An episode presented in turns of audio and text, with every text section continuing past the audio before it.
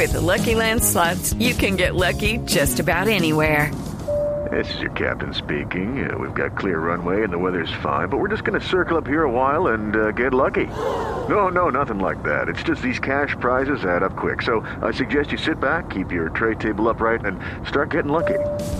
Play for free at LuckyLandSlots.com. Are you feeling lucky? No purchase necessary. Void where prohibited by law. 18 plus terms and conditions apply. See website for details.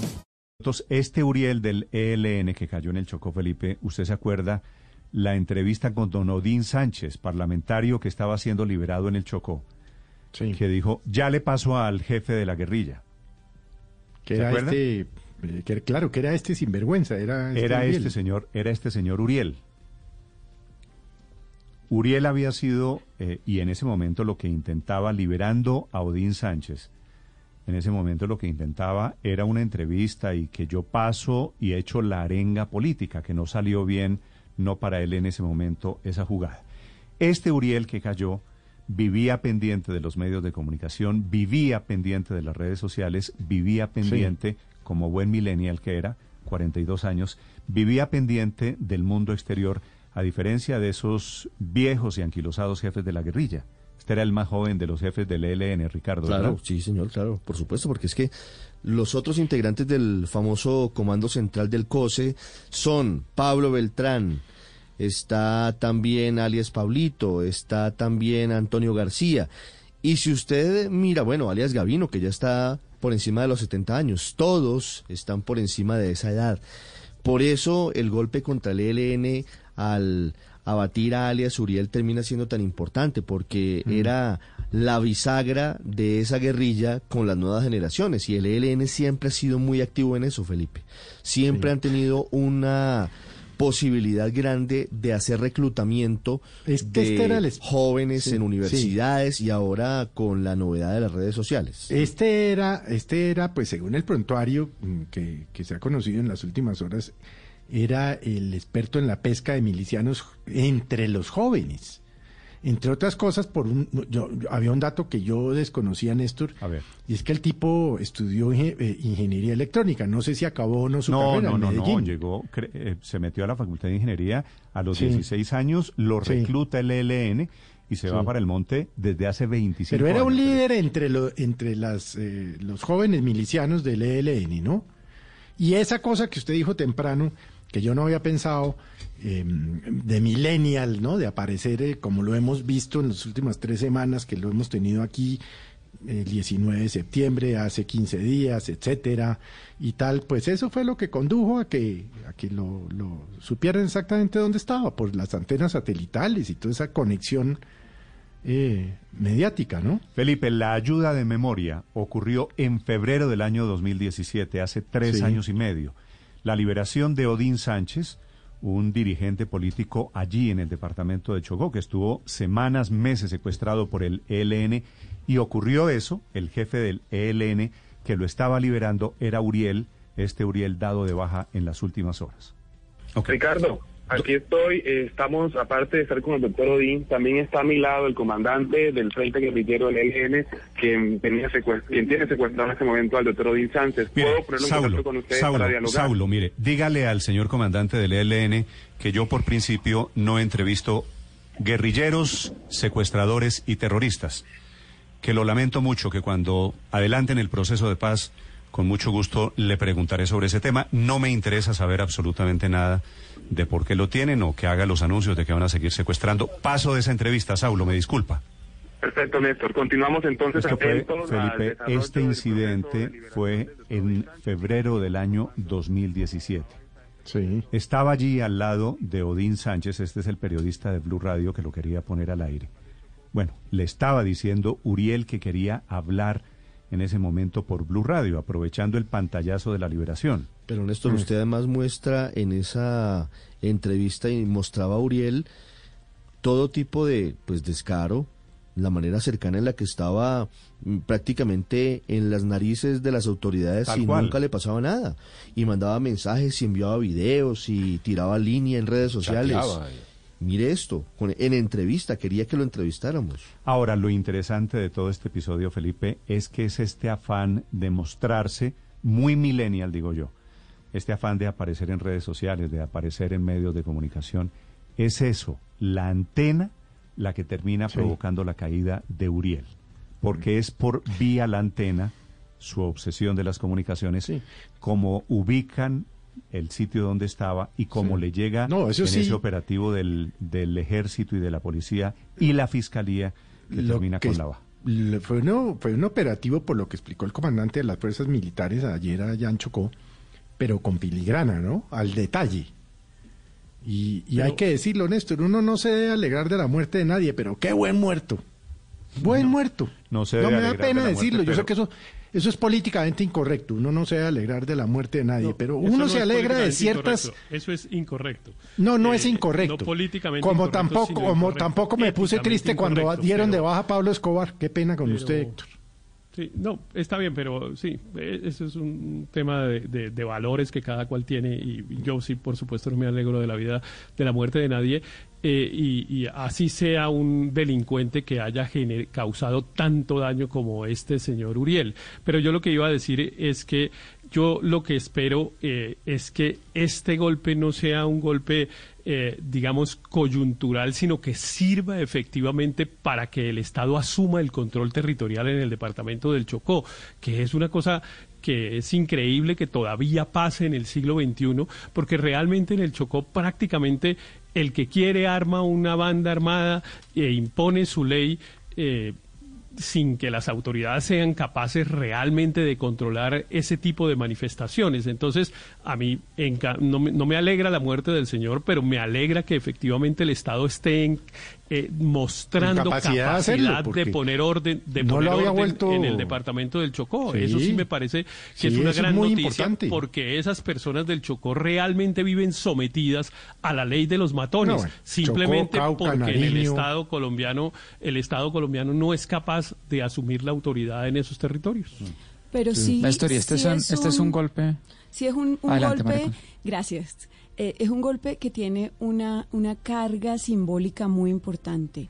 Eh, es una baja que no solamente golpea esa, ese sentimiento que teníamos de impunidad, que el hombre salía y volvía a salir y que nadie lo cogía y es, y es eh, o sea, es esperanzador que efectivamente nuestras fuerzas de manera articulada hayan logrado esta baja, pero además tenía mucha visibilidad y le había dado al ELN como una fuerza renovadora, era un discurso que, les daba vigencia.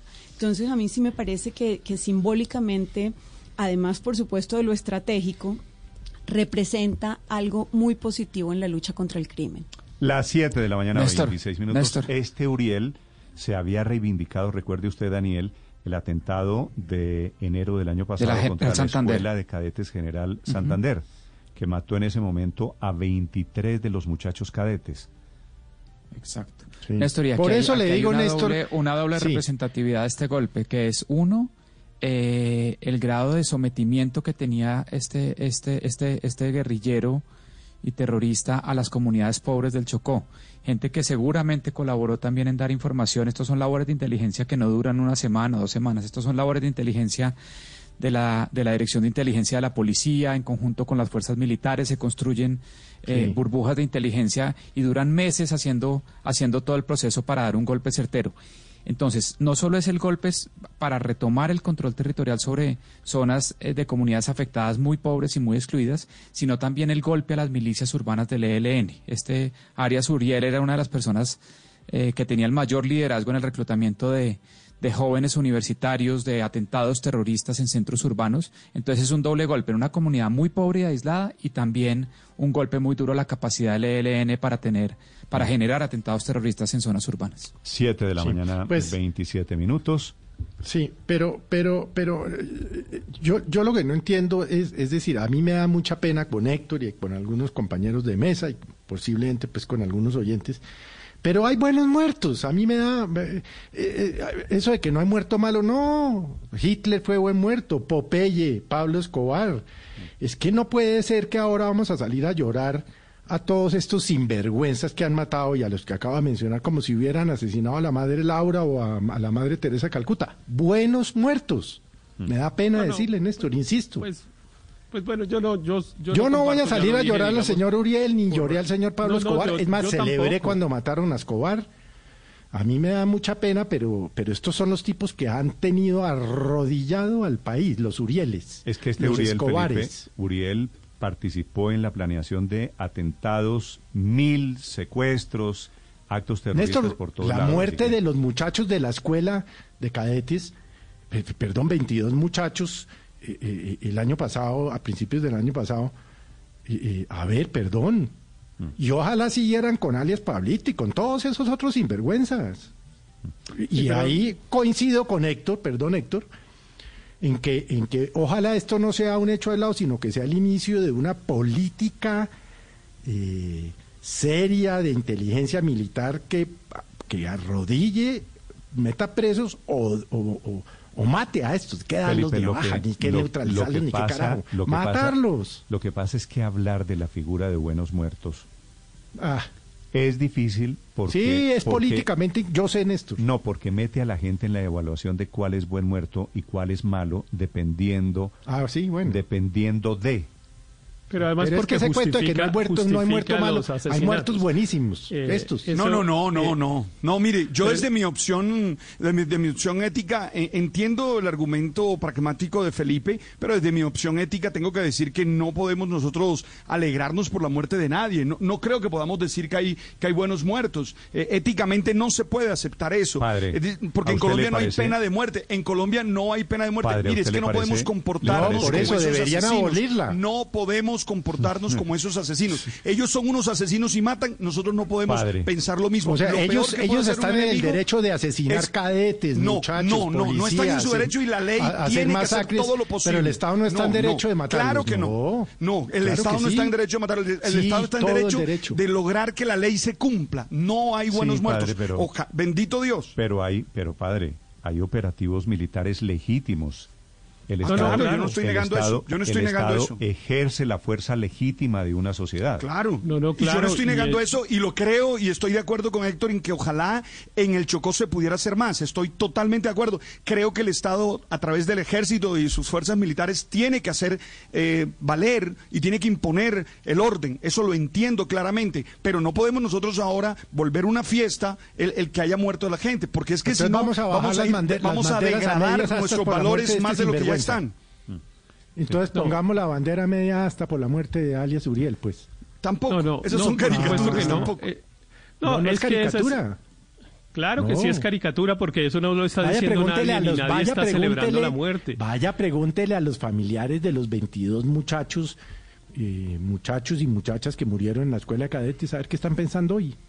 No, no, necesariamente tienen ese sentimiento de venganza que parece que usted cree que tienen, Felipe. No necesariamente. Habría que, habría que oírlos. Es bastante probable que las madres de esos muchachos vilmente asesinados en esa, en esa escuela, eh, que sufrieron tanto con la muerte de sus hijos, no, le deseen eso a la madre de, alguien más. Es posible que ellos no lo eh, vean como una venganza lo vean como justicia que este señor... Puede ser, puede ser. Yo no sé cuál sea el sentimiento. es que duró 25 años en el ELN, Héctor. Claro, yo no sé cuál sea el sentimiento que tengan y se lo respeto cualquiera que sea. Incluso si es de venganza, se lo respeto profundamente porque por supuesto que si a, una persona le matan a su hijo de la manera como mataron a esos muchachos que además eran muy jóvenes y estaban era haciendo el bien, etcétera, en la, en la Escuela General Santander, por supuesto que, que cada cual tiene el derecho a tramitar el dolor que eh, de la manera que quiera. Pero lo que creo, lo que sí creo es que para la sociedad en su conjunto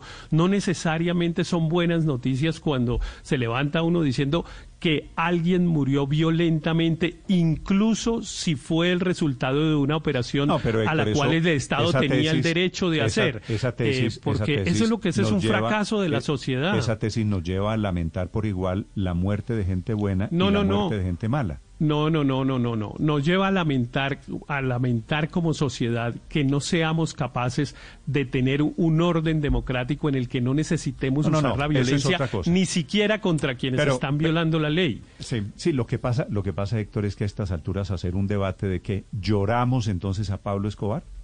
Es que no nadie, es que es que yo no sé quién está diciendo que hay que lloramos llorar a la muerte de Uriel. yo no sé quién está diciendo que está, hay que morir. El mono Jojoy Pero ¿quién está diciendo eso, Néstor? Nadie está diciendo que hay que llorar. La a mí la muerte de, Uriel no me genera ninguna tristeza. me genera, me genera desasosiego y desaliento son maneras, de una son sociedad. de decir lo mismo. Yo creo que todos estamos de acuerdo. No, no, no. Me genera desaliento de una sociedad que tiene que acudir permanentemente a la violencia y que algunas personas, como lo está haciendo Felipe, la celebran porque es que ese tipo de celebraciones, ese tipo de celebraciones de la violencia es lo que nos tiene como nos tiene.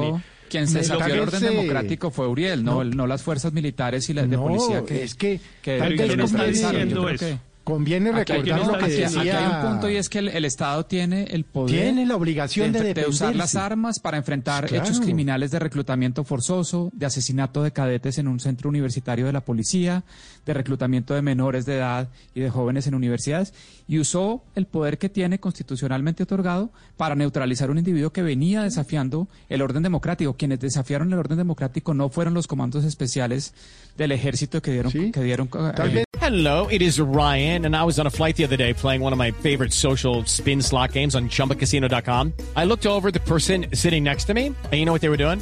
They were also playing Chumba Casino. Coincidence? I think not. Everybody's loving having fun with it. Chumba Casino is home to hundreds of casino-style games that you can play for free anytime, anywhere, even at 30,000 feet. So sign up now at ChumbaCasino.com to claim your free welcome bonus. That's ChumbaCasino.com and live the Chumba life. No purchase necessary. BGW. Void prohibited by law. See terms and conditions. 18 plus.